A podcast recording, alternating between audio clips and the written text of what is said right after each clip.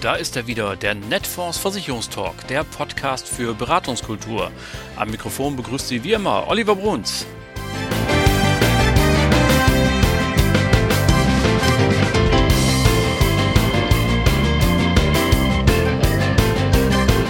Heute zu Gast Thomas Lühr vom HDI. Es geht um die Folgen der Starkregenkatastrophe, seine Haltung zum Vermittlerberuf, die Frage, ob eine BAV obligatorisch werden sollte und warum das Scoring in der BU für alle Beteiligten eine gute Idee ist. Bleiben Sie dran!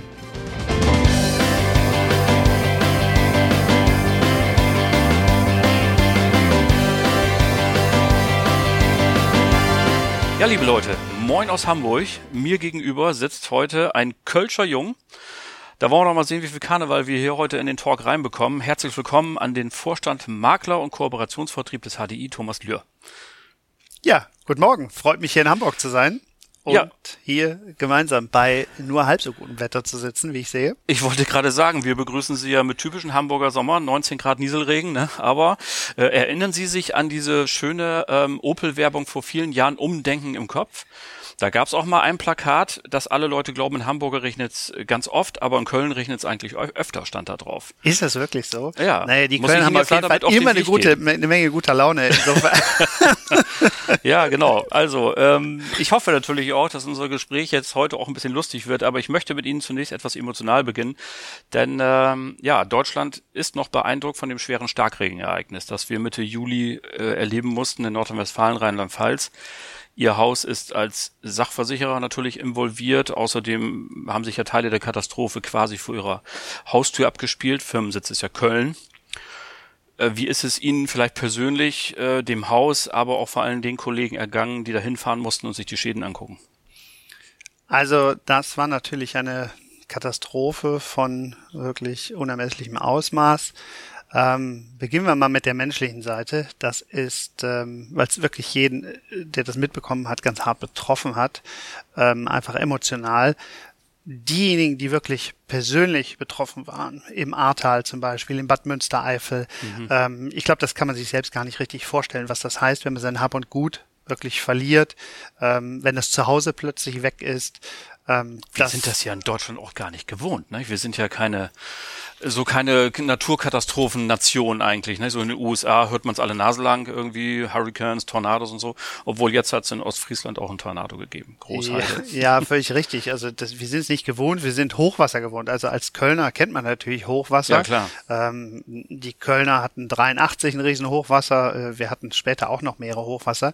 Ähm, aber ich glaube, das ist was ganz anderes, wenn der Keller voll steht. Also jetzt, ich selbst war betroffen vom, vom Starkregen. Mhm. Äh, wir hatten Wasser im Keller stehen gehen, ähm, sind wir ganz ehrlich, da gehen ein paar Bücher kaputt, ähm, naja. da gehen ein paar Kisten kaputt mit alten Sachen. Ähm, aber wenn sozusagen das gesamte Hab und Gut aus dem Erdgeschoss, aus der ersten Etage betroffen ist und weg ist, äh, wenn Häuser sozusagen nicht mehr standfest sind und abgerissen werden müssen, dann sind das schon ganz, ganz andere Dimensionen. Und wir hatten ähm, Leute, die waren persönlich betroffen bei uns im Konzern.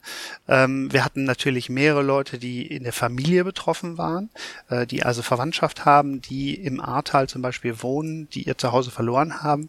Ähm, der Konzern hat sich da wirklich direkt reingehängt, hat äh, den Leuten die Möglichkeit gegeben, dort vor Ort zu helfen, hat sie freigestellt, ähm, hat auch finanzielle Hilfe geleistet für ähm, Mitarbeiter, die notleidend an der Stelle waren. Ähm, also da war eine ganze Menge zu tun. Und ähm, ja, ich sag mal, un unser Haus, äh, wir sind einer der, der klassischen Versicherer, sowohl im Firmenbereich, aber eben auch im Privatbereich. Ähm, das ist schon ein Ausmaß gewesen, was wir vorher so nicht kannten.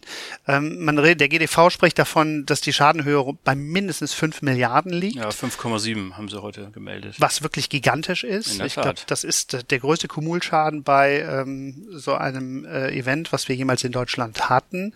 Ähm, wir als HDI sind natürlich entsprechend betroffen. Wir als Talang sind betroffen. Ich glaube, wir haben aktuell, gehen wir davon aus, dass wir einen Schaden haben von rund 600 Millionen, ähm, wobei natürlich zwei Drittel sicherlich auf den Rückversicherer, die Hannover Rück entfallen. Ähm, aber daran sieht man schon, das sind Größenordnungen, die sind schon wirklich erheblich. Daran anschließend gibt's jetzt ja, also, oder ich fange mal anders an. wir betrauern die Toten. Wir beklagen das, den, den Verlust. Sie haben es gerade angesprochen. Gleichwohl müssen wir einen Blick in die Zukunft werfen. Und es gibt ja jetzt sofort Stimmen, die sagen, wie kann das angehen, dass die Hälfte der Leute in den Risikogebieten keine Elementarschadenversicherung hatte? Ähm, und ähm, da wird der Ruf laut nach ähm, einer Art Pflichtversicherung, weil man sagt, also wenn das jetzt öfter vorkommt, es kann nicht jedes Mal, es kann nicht jedes Mal der ähm, der ähm, Steuerzahler hier einspringen, sondern ähm, es muss eben ja hier ein Ausgleich geschehen. Was halten Sie von solchen Überlegungen? Halten, glauben Sie, dass es sinnvoll sein könnte, eine Pflichtversicherung wie zum Beispiel Kfz nach dem Kfz-Modell einzuführen? Also ich bin mir nicht ganz sicher, ob eine generelle Pflichtversicherung wirklich Sinn macht. Ähm, werfen wir einfach mal einen Blick auf das Thema Zurszonen zum Beispiel. Das ist äh, so, dass das ganze Land ja in gewisse Zonen eingeteilt ist, wo bewertet wird, wie hochwassergefährdet, wie flutgefährdet die Region ist. Das ist eingeteilt von Zonen von eins bis vier. Das ist Anfang des Jahrtausends gemacht worden vom GDV und hilft uns heute, um ungefähr einzuschätzen, wie gefährdet die Gebiete sind. Wenn wir jetzt sagen würden, jeder muss automatisch reglementiert eine Pflichtversicherung abschließen, dann sind die in der Zurszone 4 ähm, also der höchsten Gefahrzone, eigentlich so gestellt, dass sie das gar nicht bezahlen können. Also das ist fast unmöglich. Ähm, deswegen, ich glaube, wir müssen andere Wege gehen. Grundsätzlich, ja, wir müssen den Leuten klar machen, dass die Elementarversicherung zunächst mal grundsätzlich zum Versicherungsschutz dazugehört, für Hausbesitzer, aber auch für den Hausrat, ganz klar. Ähm, der zweite Punkt ist, Zurszonen 1 bis 3 lassen sich eigentlich ganz gut darstellen. Ähm, deswegen müssen wir als Versicherer, müssen die Vermittler darauf hinwirken, dass die Kunden das wahrnehmen und äh, sich entsprechend versichern. Bei der Zurszone 4 müssen wir, glaube ich, ein bisschen weiterdenken und umdenken. Ich glaube, wir müssen hier ein System hinbekommen, was sozusagen staatlich und privatwirtschaftlich zusammenwirkt. Mhm. Ähm, ich glaube, nur so bekommen wir das gehoben. Und zusätzlich muss man ganz klar sagen, ähm, was sicherlich auch den Kommunen, den Städten obliegt, ähm, ist die Pflicht, etwas für die Prävention zu tun. Also ich sag mal, wir, wir kennen die Maßnahmen, die in Köln zum Beispiel gemacht worden sind. Äh, eine Stadt, die regelmäßig von Hochwasser betroffen war, wo entsprechender Schutz äh, baulicher Natur äh, eingesetzt worden ist. Ich bin vor Jahren mal in Grimma gewesen. Das ist ein Ort in, in Ostdeutschland, in Sachsen. Äh, ein Ort, der, ich glaube, 2002 und 2013 erheblich beeinträchtigt war vom Hochwasser. Allerdings. Auch da sind, sind ganz viele Maßnahmen unternommen worden, um sozusagen den Ort baulicher Natur zu schützen. Also ich glaube, da wird man nicht umhin kommen. Und ich glaube, dieses Zusammenspiel dieser Maßnahmen äh, kann nur den Schutz bieten. Äh, wir zeichnen das ja heute am 18. auf ähm, und heute kommt die Meldung von Ihrem R&V-Kollegen, dem Herrn Rollinger. Der fordert gesamtgesellschaftliches Umdenken in der Klimapolitik. Sehen wir Sie jetzt bald freitags mitdemonstrieren, die Versicherer? Ja, ich glaube, das ist auch ein Aspekt, den wir uns einfach stellen müssen. Also Klimawandel, ich glaube, es ist offensichtlich, dass wir einen Klimawandel erleben. Ähm, die Einschläge kommen kürzer hintereinander und das kann man nicht einfach so zur Seite wischen. Also insofern, darauf müssen wir entsprechend reagieren. Ob man das nur durch eine Demonstration macht, das lassen wir mal dahingestellt. ja, Sie merken ja, wir machen ja die eine oder andere Augenzwinkerfrage und äh, die nächste kommt ja gleich hinterher. Sie sind studierter Jurist, richtig? Das ist richtig, ja. Und äh, heute sind Sie Vorstand für Makler- und Ko Kooperationsvertrieb beim HDI. Ähm, manchmal hört man Makler seufzen und Marktteilnehmer, dass sie sagen, wir werden eigentlich nur noch von Juristen und Buchhaltern regiert. So, was sagen Sie denn dazu? Ah, ich glaube, so weit ist es noch nicht gekommen. Also das, das Augenzwinkern nehme ich gerne auf. Also man, man könnte ketzerisch sagen, ähm, wir haben auch eine ganze Menge Regulatorik erfahren über die letzten Jahre äh, im Vertrieb, muss man ganz klar sagen. Ähm, de, der Beratungsprozess ist an vielen Stellen normiert worden. Ähm, wir, wir sehen auch, dass der Umgang mit Daten stärker normiert worden ist. Ich halte das für durchaus richtig und auch mit einem Augenzwinkern, da kann juristische Ausbildung nicht schaden dabei. Das glaube ich sofort und das ist ja auch eine lange Diskussion, was war zuerst da, Huhn oder Ei? Also viele Regulatorik ist ja auch nicht präventiv gewesen, sondern hat auf irgendwas reagiert, auf äh, verschiedene Entwicklungen, die vielleicht nicht so gut waren. Das machen wir mal in einer anderen Sendung. Ähm, Sie haben mir im Vorgespräch oder vielmehr Ihre Mitarbeiter gesagt, der HDI versteht sich ganz besonders als Spezialist für Firmenkunden. Und da musste ich so ein klein wenig drüber grinsen, weil ich dafür, es ist ja Folge 33 dieses Netfondsversicherungstalks und ich habe schon ganz viele Vorstände hier sitzen gehabt, die ganz ähnlich gesagt haben, ja, wir sind jetzt genau der Spezialist für Firmenkunden und wo ich sage, ja super, Sie sind jetzt in einer langen Reihe von solchen Leuten, also haben Sie jetzt mal die Möglichkeit zu sagen, machen Sie doch mal aus diesem Claim der so nah an so einer Floskel ist, füllen Sie den doch jetzt mal mit Leben und sagen, was ist denn das Besondere vom HDI als Firmenkundenspezialist? Also bei der bei der Floskel, wir sind Firmenspezialisten, da möchte ich es natürlich nicht dabei belassen. Das ist völlig richtig. Ich habe gesagt, das ist ein Claim in der Ja, Nähe ja, nein, nein, ich habe das schon völlig richtig verstanden. Also ich, ich glaube, wir, wir als HDI, wir sind äh, in der Hinsicht besonders, dass wir sozusagen die volle Breite der Firmenversicherung abbilden. Ähm, wir als HDI, das ist ja sozusagen äh, die Gesellschaft, die für das kleinere Firmenkundengeschäft verantwortlich ist, bietet Lösungen für Kleinstbetriebe äh, und mittelgroße Betriebe. Für die größeren Großbetriebe haben wir unsere Schwester, die HDI Global. Ähm, und ich glaube, das ist schon eine besondere Situation, dass wir eben über eine ganz, ganz breite Kompetenz äh, verfügen, die nicht nur in Deutschland vorhanden ist, sondern die global ist, weltweit tätig. Das heißt, wir können sozusagen Lösungen über den gesamten Erdball hinweg abbilden. Ich glaube, das unterscheidet uns schon mal grundsätzlich von anderen Spielern, mhm. ähm, mit denen wir uns vergleichen. Ähm, dann gibt's natürlich noch ein paar Unterschiede, auch im, im Verhalten äh, von uns, vom HDI. Ähm, ich greife da gerne das Thema vom letzten Jahr auf, Betriebsschließungsversicherung. Ich glaube, da haben wir ein Alleinstellungsmerkmal oder wir waren zumindest einer der wenigen am Markt, ähm, die zum Kunden gestanden haben in der Pandemie. Thema Allgemeinverfügung, Schließung von Betrieben. Ähm, wir sind davon ausgegangen, dass unsere Kunden darauf vertrauen konnten, dass sie auch äh, Schließungen, die von der Allgemeinverfügung ähm, ausgelöst wurden, dass diese gedeckt waren. Ähm, ja, und ich glaube, wie gesagt, wir waren einer der wenigen, die so reagiert haben. Und das ist schon ein Alleinstellungsmerkmal. Haben Sie sich über Ihre Mitbewerber mal manchmal geärgert? Also das war ja, da musste ja selbst Herr Asmussen ja vom Gesamtverband der deutschen Versicherer zugeben, dass, dass äh, dieses Thema Betriebsschließung in der Pandemie jetzt kein Glanzstück war der Branche.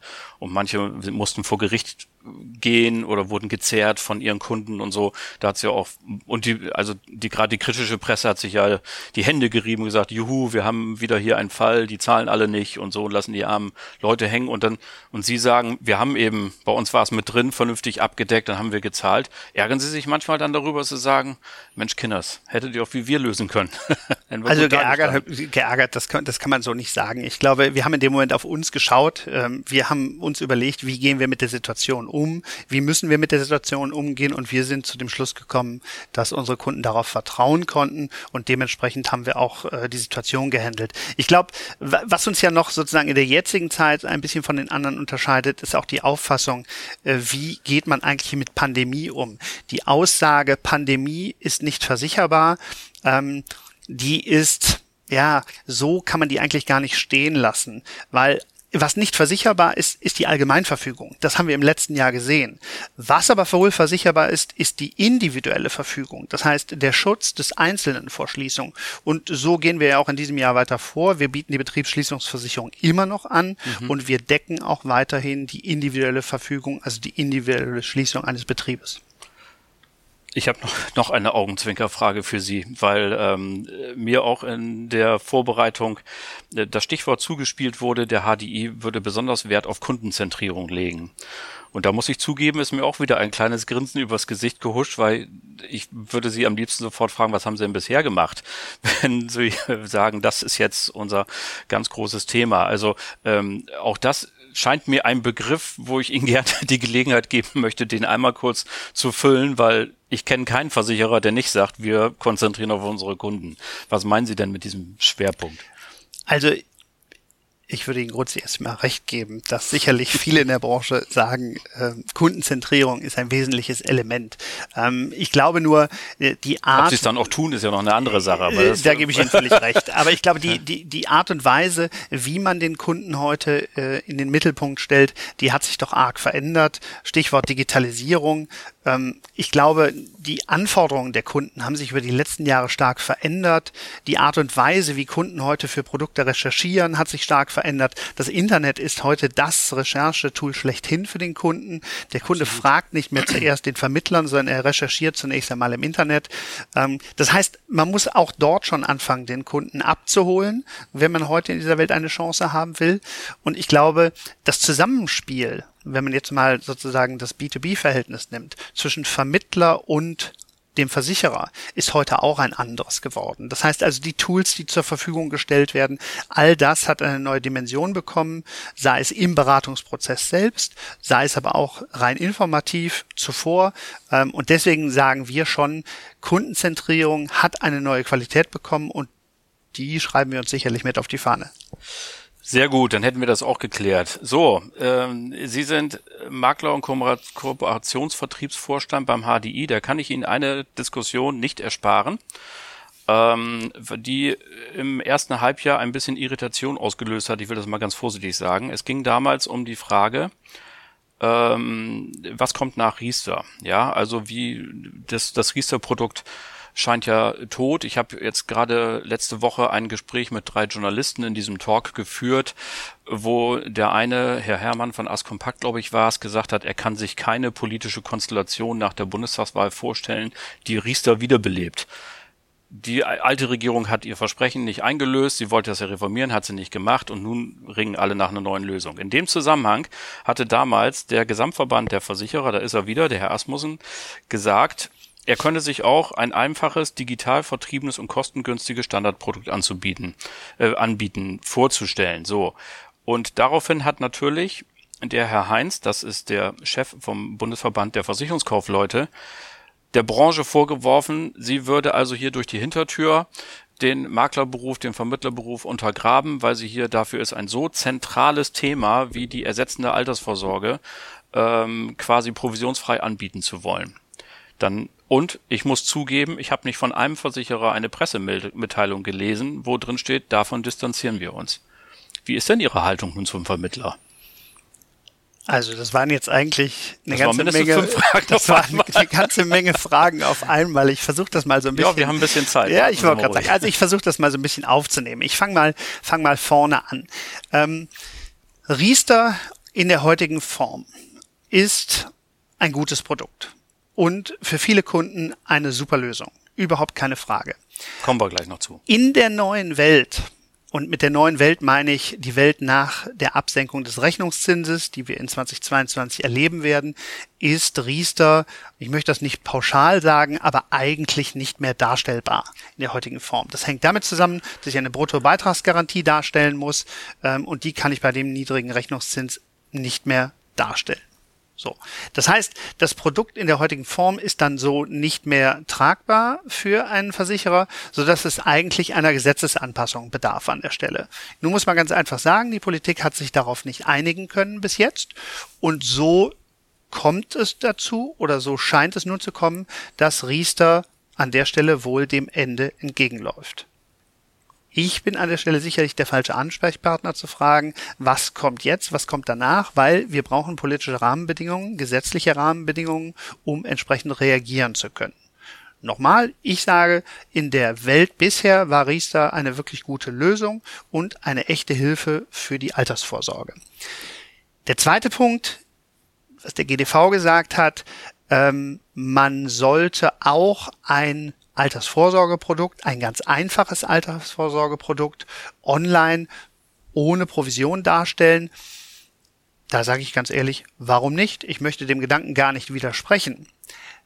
Warum tue ich das nicht? Grundsätzlich kann man dem Kunden natürlich die Möglichkeit geben, dass er ohne jede Beratung ein solches Produkt, was durchaus gut für ihn sein kann, abschließt. Aber, und das möchte ich direkt einschränken, schauen wir uns doch mal die Realität an. Altersvorsorge ist ein wirklich umfassendes Thema, auch für jeden Einzelnen. Und dort bedarf es im Wesentlichen der Beratung. Eine solche Beratung können eigentlich nur geschulte Vermittler darstellen. Mhm. Eine solche Beratung ist aufwendig. Sie dauert Zeit, es müssen Berechnungen angestellt werden, es muss ein Plan gemacht werden. Dieser Aufwand muss auch honoriert werden. Und diese Honoration, die haben wir immer in der Provision gesehen. Und das halte ich auch immer noch für sehr vernünftig. Ein zweiter Aspekt ist, dass Altersvorsorge sich nicht von selbst vertreibt. In den allerseltensten Fällen wacht ein Kunde morgens auf und sagt, heute tue ich etwas für meine Altersvorsorge. ja, und stimmt. in den aller, aller seltensten Fällen hat er überhaupt die Möglichkeit zu sagen, ich lege heute einfach mal 10.000, 20.000 Euro beiseite. Diese Fälle gibt es so gut wie gar nicht. Im Gegenteil, sondern es ist normalerweise ein Sparprozess. Dieser Sparprozess muss dem Kunden nahegelegt werden. Es muss ihm erklärt werden, wie so etwas funktioniert, wie das sozusagen in seine gesamte Lebenshaltung hineinpasst. Und deswegen lande ich dann doch immer wieder beim Vermittler.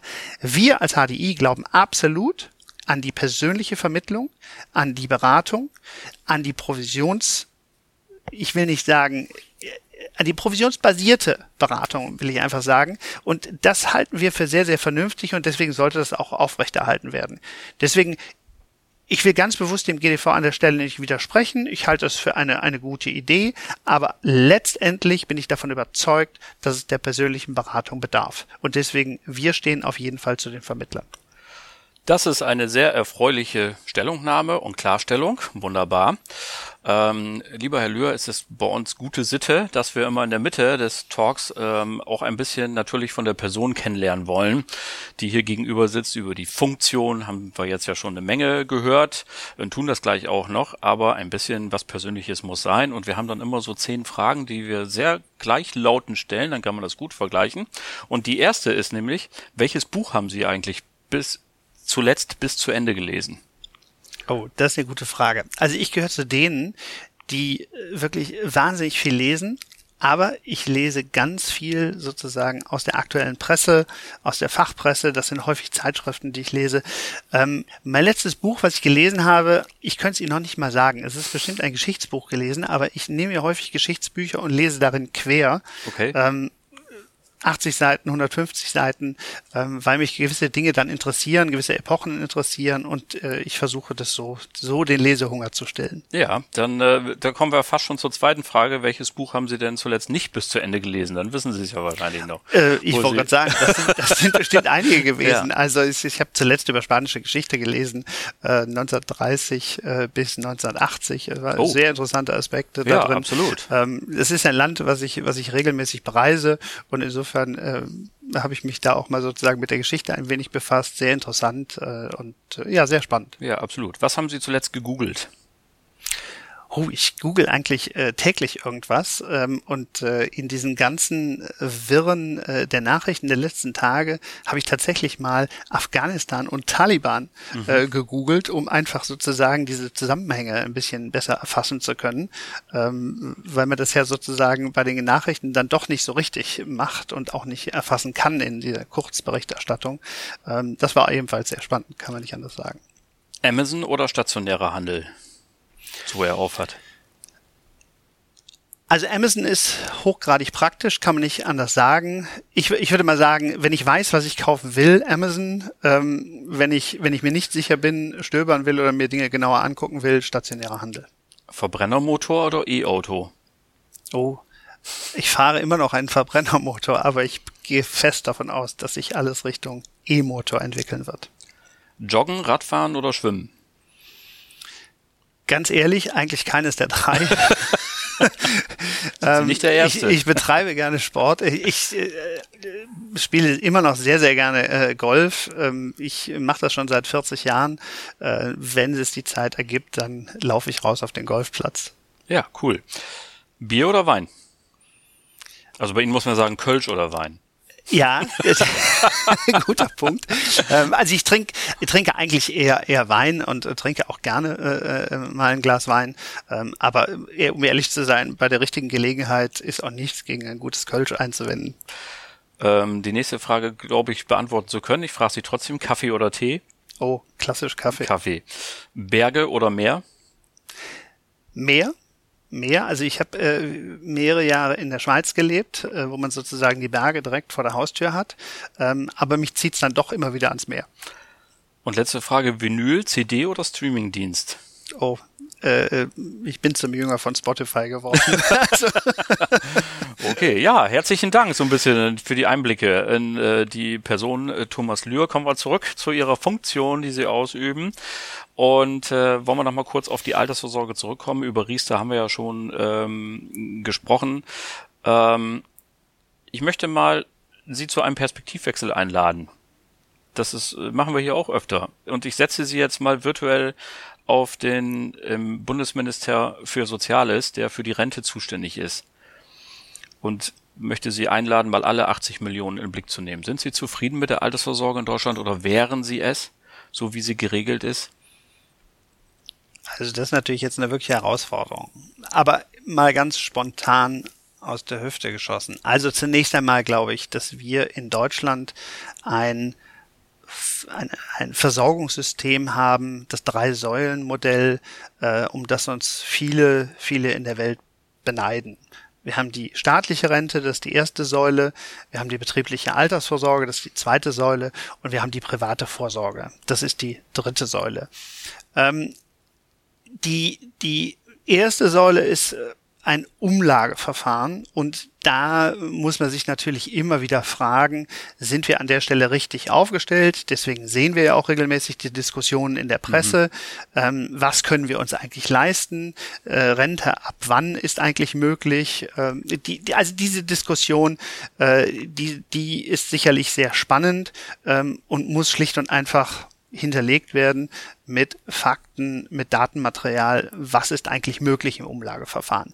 Aber dass dieses System sehr wertvoll ist, ich glaube, da besteht kein Zweifel, weil sozusagen das Gegenteil vom Umlageverfahren ist das kapitalgedeckte Verfahren, was wir im Wesentlichen in der betrieblichen Altersvorsorge und in der privaten Vorsorge sehen. Ähm, ich glaube, man kann natürlich darüber diskutieren, müsste eine betriebliche Altersvorsorge nicht in irgendeiner Form obligatorisch sein oder nicht. Es gibt andere Länder, die machen das so. Ähm, ich glaube, wir sind bisher ganz gut gefahren mit dem, wie wir es machen, also kein Obligatorium zu haben, aber wir müssen noch mehr Verbreitung schaffen der betrieblichen Altersvorsorge. Das, das ist eigentlich ohne Zweifel. Ja, das finde ich total spannend. Entschuldigung, wenn ich da einmal kurz einhake, weil das ist eine ähnliche Situation, wie wir sie eben beim Elementarschutz hatten. Mhm. Also wir fragen uns ja immer, äh, wir beide in unserem Alter, was hinterlassen wir unseren Kindern? Ja, und dann haben wir schon gesagt, da hinterlassen wir denen eine schwierige Klimafrage. Wir hinterlassen ihnen jetzt nach Corona auch einen nicht ganz so super Staatshaushalt. Ähm, und jetzt hinterlassen wir ihnen möglicherweise auch noch ein gerüttelt Maß an Menschen, die äh, in Altersarmut gleiten und möglicherweise dem zukünftigen Steuerzahler ähm, heranziehen müssen, um überhaupt irgendwie klarzukommen. Da kann man sich natürlich auch fragen, ich finde ja auch, die private Altersversorgung, BAV, alles zusammengenommen ist grundsätzlich eine Erfolgsstory, aber es macht eben nur jeder Zweite. Also die andere Hälfte macht es eben nicht. Und ähm, jetzt ist ne, also wir haben ja gerade solche ganzen Diskussionen, Elementarversicherung, Impfzwang ist auch so eine Geschichte. Was sollen wir als Staat machen? Auf der einen Seite sehen wir eben, die Leute machen es nicht und wissen, was passiert, nämlich sie werden Transferleistungen in Anspruch nehmen müssen und diejenigen, die heute sparen und sich irgendwo das abknapsen und sagen, ich mache eben nur alle zwei Jahre Urlaub und dafür habe ich eine Altersvorsorge, die werden doch zu Recht irgendwann sagen, warum soll ich jetzt da mitzahlen für diejenigen, die einfach in Saus und Braus gelebt haben. Ich darf das mal bewusst etwas zynisch überzeichnen ähm, und ähm, dann hinzugehen. Brauchen wir da tatsächlich, ist das Obligatorium nicht doch etwas, wo wir sagen müssen, Freunde, BAV muss jeder machen, hilft nix oder was auch immer?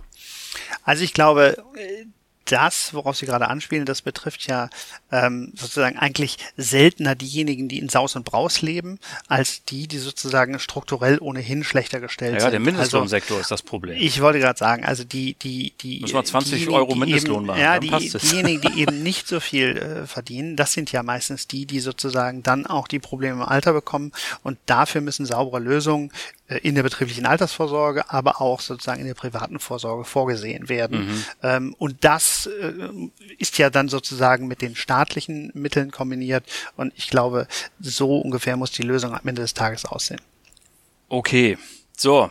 Dann kommen wir mal, ach so, bevor wir zu den Vertriebstipps für die zweite Jahreshälfte kommen, wenn Sie schon hier sind und wir schon fast September haben, dann äh, das machen wir aber gleich. Wollte ich Sie noch eben ganz kurz äh, darauf ansprechen. Ich habe das bei Pro Contra gefunden und natürlich auch unserer Fachabteilung. Äh, ähm, Sie haben in der BU auch ein Scoring eingeführt. Also die Zurich ist, glaube ich, vorweggegangen, Sie jetzt hinterher. Und anstelle der Berufsgruppenabteilung. Ähm, was ist denn daran jetzt eigentlich der Vorteil? Also bisher war es ja immer so, wenn ich ein unklares Berufsbild hatte, dann habe ich ihn einfach einen Zusatzfragebogen eingeführt, habe gesagt, so, bei dem Mann steht Tischler drauf, aber eigentlich, siehe, hier sitzt er 80 Prozent am Schreibtisch und schreibt Angebote und dann haben sie mir auch ein entsprechendes Angebot gemacht. Warum war es jetzt aus Ihrer Sicht notwendig, schrägstrich vorteilhaft auf Scoring in der BU umzustellen? Also wir haben das gemacht, um die Risiken einfach besser einschätzen zu können und um einfach auch ein besseres individuelles Angebot machen zu können. Wir haben das gegeneinander gelegt, wie es sozusagen bisher war und wie es jetzt war. Und jetzt fällt es uns einfach deutlich einfacher, um das mal ganz einfach darzustellen. Also insofern, das war sicherlich ein Schritt. Den haben wir uns auch wohl überlegt. Aber ich kann nur sagen, sozusagen in der Gesamtdarstellung ist, ist das durchaus positiv, insbesondere auch für den Kunden. Kegeln Sie sich damit nicht eigentlich aus den Vergleichsrechnern raus? Wie will man das denn irgendwann mal in so einen Vergleichsrechner einbringen? Sehen wir bisher nicht. Mhm. Sehen wir nicht. Ähm, nehmen wir auch so nicht wahr. Und insofern bin ich da sehr zuversichtlich, dass das der richtige Weg ist. Na gut. Okay, dann wollen wir mal gucken, wohin sich das entwickelt. Wenn jetzt schon zwei äh, dahin gehen, vielleicht ist es ja tatsächlich der Weg, ähm, wo auch andere dann noch folgen. Apropos Weg. Jetzt kommen wir zum ultimativen Werbeblock, wie wir immer so schön sagen. Ähm, was können Sie denn als ähm, HDI-Vorstand der geneigten Vermittlerschaft mit auf den Weg geben? Womit sollten Sie sich Ihrer Meinung nach im jetzt laufenden zweiten Halbjahr 21 beschäftigen? Was sind so die Themen, wo Sie sagen, und vielleicht auch aus Ihrem Haus, wo Sie sagen, da haben wir, da sollten Sie nochmal genau zum HDI gucken? Also ich glaube, es bedarf gar keiner wirklichen Tipps für die Vermittler im Moment, ähm, weil äh, sowohl im Sach- als auch im Lebenbereich ergeben sich viele, viele Themen einfach von selbst. Ich glaube, das Thema äh, Flut, Überschwemmung hat nochmal das Thema Elementar wirklich im wahrsten Sinne nach vorne gespült. Äh, die Leute äh, sehen die Notwendigkeit, sich versichern. Wir haben äh, eine Riesenanzahl von Anfragen zu dem Thema. Ähm, wie kann elementar eingeschlossen werden? Das heißt, die Vermittler haben hier eine Menge Arbeit auf dem Tisch und ich halte das, wie gesagt, auch für richtig. Ähm, ansonsten, was, was sind Themen, die kommen? Neben den herkömmlichen Themen äh, Betriebsschließungsversicherung bleibt uns erhalten. Wir, wir hören gerade in der Presse, ich habe heute Morgen erst äh, online gelesen, die vierte Welle steht quasi vor der Tür.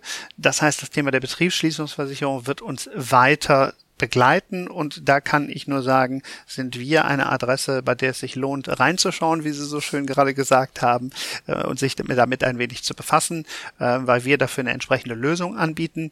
Ähm, ansonsten ein Thema, was mir immer sehr am Herzen liegt, ist das Thema Cyber. Ähm, das Thema Cyber, äh, ganz böse gesagt, viele beschäftigen sich mit den Themen immer erst, wenn wirklich was passiert ist. Ähm, Soweit will ich es bei der Elementarversicherung jetzt nicht treiben, aber im Bereich Cyber würde ich es soweit treiben.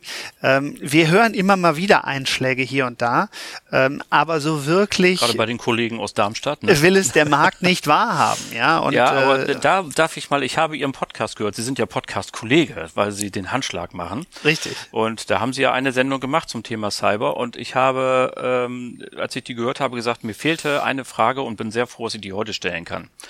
Die lautet, wenn, also die These, wenn jemand, der eine Cyberversicherung hat, also ein Unternehmen, alle Obliegenheiten erfüllt, dann ist die Chance so gering, dass was passiert, dass man eigentlich die Police gar nicht mehr braucht. Was sagen Sie zu diesem Argument? Daran glaube ich nicht. Ähm, das sehen wir aus der Praxis. Das erstaunt mich jetzt nicht. das, ja, da, also da gibt uns einfach die oder spiegelt die die Praxis uns ein anderes Bild wieder. Ähm, also grundsätzlich ist ja immer die Frage. Ähm, erhöhe ich den Schutz bei meiner IT, ähm, lege ich da mehr Wert drauf, hole ich mir noch mehr Spezialisten ins Haus, die mir da helfen. Also Fakt ist, dass sich das Thema IT so schnell entwickelt, dass sich die Systeme so schnell entwickeln ähm, und dass sich eben auch auf der anderen Seite die Hacker so schnell weiterentwickeln. Am Ende des Tages ist das größte Problem seltenst auf der oder seltenst unmittelbar auf der finanziellen Seite, aber ganz häufig auf der operativen Seite. Wie kann ich eigentlich reagieren, wenn mir etwas passiert? Wie kann ich meinen Betrieb wieder in Gang bringen, wie kann ich weiterarbeiten. Und das ist zum Beispiel ein Thema, was ja auch die Versicherung bietet, sozusagen die unmittelbare Unterstützung in einem solchen Krisenfall. Und ich glaube, das ist neben dem finanziellen Aspekt, der häufig natürlich ebenfalls da ist, ja, aber jetzt ein ganz wichtiger Aspekt. Entschuldigung, aber jetzt weichen Sie mir ein bisschen aus. Also äh, ich darf da nochmal nachhaken. Wenn ich mir so ein 100-Mann-Unternehmen vorstelle, die alle vor ihrem Rechner sitzen, dann habe ich 100 Leute, die Fehler machen können, die eben vielleicht vergessen, sich ein neues Passwort zu geben, die doch mal auf eine Mail klicken, auf die sie besser nicht hätten klicken sollen, weil sie halt gerade müde überarbeitet waren oder einfach mal für einen Moment unkonzentriert, die irgendwo, äh, was weiß ich, vielleicht äh, den Browser nicht zumachen, die äh, denken wir uns noch zehn andere Sachen aus, die in der Bahn sitzen und äh, was weiß ich, den Blick auf ihren Bildschirm erlauben und hast du nicht gesehen. All solche Dinge. Und das, meine Frage war ja, oder die These, die ich in den Raum gestellt habe, war ja, wenn ich eben alle Obliegenheiten, die Obliegenheiten in Cyberversicherung sind so hoch, dass es quasi seltenst zu einem Leistungsfall kommt, weil sie böse jetzt gesagt immer einen Grund finden, die Leistung zu verweigern. Also anders wie bei der Hausratversicherung. Da weiß ich, ich muss meine Fenster schließen, anständiges Türschloss anbringen. Das ist für mich überschaubar. Aber Sie haben es ja gerade selber gesagt, dynamischer Markt, Cyber, äh, so ständig neue Betriebssysteme, wieder was Neues, neue Apps, neue mhm. Software von allen Seiten. Und ähm, deswegen nochmal diese Frage mit den Obliegenheiten. Vielleicht sind Sie so nett und sagen da nochmal was zu. Also grundsätzlich ja, natürlich gibt es Obliegenheiten, die da beachtet werden müssen, aber ich glaube, dass diese Obliegenheiten nicht eine, eine unüberwindbare Hürde sind, um sozusagen jeglichen Anspruch abzuwehren. Ich glaube, ähm, dass wir auch als Versicherer ein, ein Acht darauf geben müssen, dass ein Mindestmaß an Obliegenheiten dort beachtet wird in den Unternehmen. Ich glaube, das ist klar. Das, ähm, das ist aber, Sie haben das eben so schön angesprochen in der Hausratversicherung. Also wenn Sie das Fenster offen stehen lassen, wenn Sie die Haustür offen stehen lassen, dann ist es ohnehin ein bisschen schwieriger zu sagen, kein Problem, wir leisten ohnehin. Äh, und ich glaube, genauso verhält es sich äh, bei der Cyberversicherung. Auch da gibt es eigentlich sozusagen ein Mindestmaß an Obliegenheiten, was wir haben, äh, worauf wir auch Wert Wert legen. Und man muss ganz klar sagen, wenn man sich das mal anschaut, in der Hausratversicherung, in der Wohngebäudeversicherung, da gibt es Statistiken, die gehen über Jahrzehnte zurück. Da kann man genau sehen, wie sich Schäden entwickeln, welche oder welche Aspekte zu Schäden geführt haben. Da muss man ganz ehrlich sagen, das kennen wir bei der Cyberversicherung so nicht. Und da bewegen wir uns natürlich auch als Versicherung in einem Neuland, in einer neuen Sphäre, auf einem neuen Gebiet. Und da müssen wir auch selbst erstmal dazu lernen. Also ich glaube, das muss sich finden. Aber für wichtig halte ich, dass wir überhaupt einen solchen Schutz bieten und Lösungen bieten, weil dieses Thema wird wachsen und das Thema wird zunehmen. Ja, und ähm, der Kollege in Ihrem Podcast äh, hat sich ja offenbar spezialisiert und berichtet ja davon, dass er sehr gute Zahlen schreibt. Also wer sich damit auseinandersetzt, hat dann auch ein zusätzliches Thema in diesen Tagen und man kann ja äh, immer wieder nur darauf hinweisen, Haftpflichtkasse Darmstadt. Also es hat jetzt auch mal einen ja, kleinen Player, aber immerhin einen Versicherer getroffen, die konnten dann eine Woche oder zehn Tage keinen Antrag verarbeiten, keinen Schaden, nix. Das ist genau das, was Sie gesagt haben. Es war gar nicht der finanzielle Schaden, sondern die waren halt eben querschnittsgelähmt sozusagen für zehn Tage und schon eine harte Nummer. Okay. Ja, ich gebe Ihnen völlig recht. Ja. Und, und deswegen, ich ähm, kann auch sozusagen völlig nachvollziehen, dass Sie da nochmal kritisch nachgefragt haben, weil ja doch sozusagen. Das machen wir hier so. Ja, das ist, nein, das ist auch völlig richtig, weil, weil ich glaube, ähm, man muss sich mit der Materie auseinandersetzen, man muss das Thema verstehen, man muss da sozusagen einsteigen in die Details und dann kann man sozusagen auch anfangen, äh, wirklich die Dinge nachzuvollziehen. Also insofern völlig in Ordnung. Ich würde ganz gerne noch was zu Leben natürlich sagen, weil. Ich wollte, ich hätte gerade gefragt, ob Sie noch auf einen Riester Schlussverkauf hoffen. Ja, auf den Richter Schlussverkauf. Ich weiß nicht, ob es der Richter Schlussverkauf wird. Ich glaube insgesamt das Thema Sparen, ähm, das bleibt auch sozusagen weiterhin ein Riesenthema.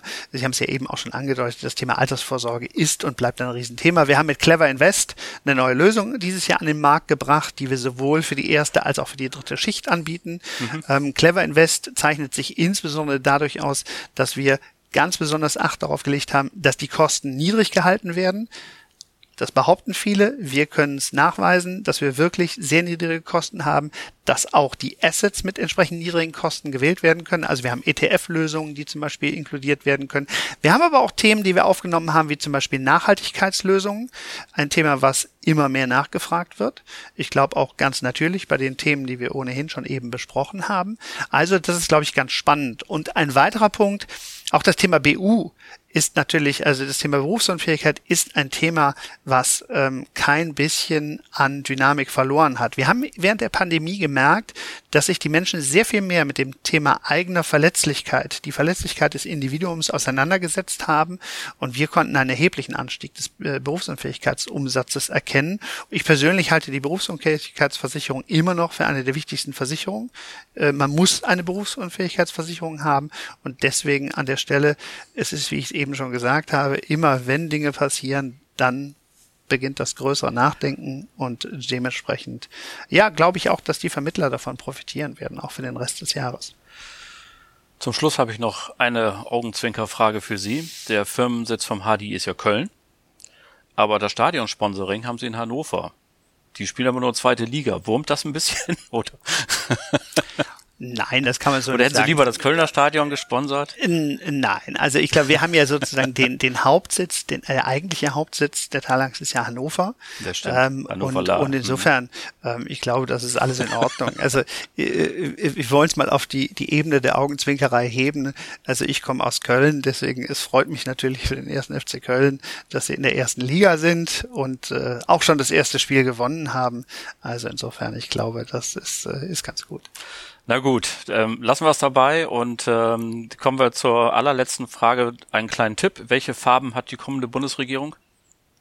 Oh, das ist eine Frage, die sich ja, ja ein bisschen Glaskugel muss sein. dynamisch äh, verändert. Also das, das ist stimmt. Ja, also wir ähm, können es noch mal dazu sagen. Heute ist der 18. August, heute wo ich Sie das 18, frage. 18. August. Im, Im, Moment ähm, am Ende des Tages könnte es Rot, Grün, Gelb sein? Das ist tatsächlich eine spannende Kombination, die gerade auf dem Tablett liegt. Das stimmt. Das, äh, da hätte man vor vier Wochen wäre man noch nicht drauf gekommen. Nee, das ist eine Entwicklung, die sich eigentlich in den letzten Tagen äh, ergeben hat. Ähm, und das scheint ja sozusagen äh, gar nicht mehr so unmöglich zu sein. Ähm, deswegen, wir werden sehen, was passiert. Ich glaube, das ist, es sind ja noch ein paar Tage bis zur Bundestagswahl. Ja, fünf Wochen. Ähm, da wird noch einiges passieren. Das stimmt, ähm, aber lustig finde ich ja bei der Gelegenheit so an, äh, wenn man auf Olaf Scholz blickt, man muss einfach mal acht Wochen nichts machen und lässt sich die anderen blamieren und plötzlich äh, hat man die Nase vorn. Das ist ja ganz erstaunlich. Ja, ich glaube, das ist ein besonderes Phänomen hier in diesem Wahlkampf, dass wir, dass wir wenig inhaltliche ähm, Diskussionen über, über äh, Aspekte sehen oder hören, sondern viel mehr Reaktion auf Dinge, die passieren äh, und ja und, äh, Nebenkriegsschauplätze gesagt, und so. Nicht? Ist äh, für die Zukunft des Landes ist das, glaube ich, äh, eher hinderlich. Aber ich habe mal einen Artikel darüber gelesen über die Wahlkämpfe Ende der 60er gegen Willy Brandt und dann Anfang der 80er gegen Franz Josef Strauß. Die waren genauso schmutzig. Es gab nur kein Internet. Bei der Gelegenheit können wir ja einen gemeinsamen Aufruf starten. Auf alle Fälle gehen Sie bitte am 26.09. zur Wahl und äh, oder wählen Sie per Brief und wählen Sie bitte demokratische Parteien, welche auch immer, die da befürworten. Das wäre super. Was soll ich sagen? Das war's schon wieder für heute. Mensch, äh, lieber Herr Lühr, das hat mir unfassbar viel Spaß gemacht mit Ihnen. War ein tolles Gespräch und äh, Ihnen gilt mein ganz herzlicher Dank. Herzlichen Dank. Ich bin gerne hier nach Hamburg gekommen, hat riesen Spaß gemacht und ja, es regnet übrigens immer, immer wieder. es regnet immer noch. Oder schon wieder. Ich habe jetzt nicht die ganze Zeit aus dem Fenster geguckt, keine Ahnung. Ja, meine sehr verehrten Damen und Herren, liebe Vermittlerinnen und Vermittler, das war es dann auch schon wieder für heute, der Netfonds Versicherungstalk. Die nächste Folge bereits am kommenden Montag, dem 6. September 2021. Dann zu Gast Sascha Bassier, das ist der Vorstand der Basler Vertriebsservice AG. Auch da haben wir bestimmt wieder spannende Themen zu besprechen. Bleiben Sie uns bis dahin gewogen und vor allem bleiben Sie gesund. Allen Kranken wünschen wir gute Besserung. Beste Grüße aus Hamburg, Ihr Oliver Bruns.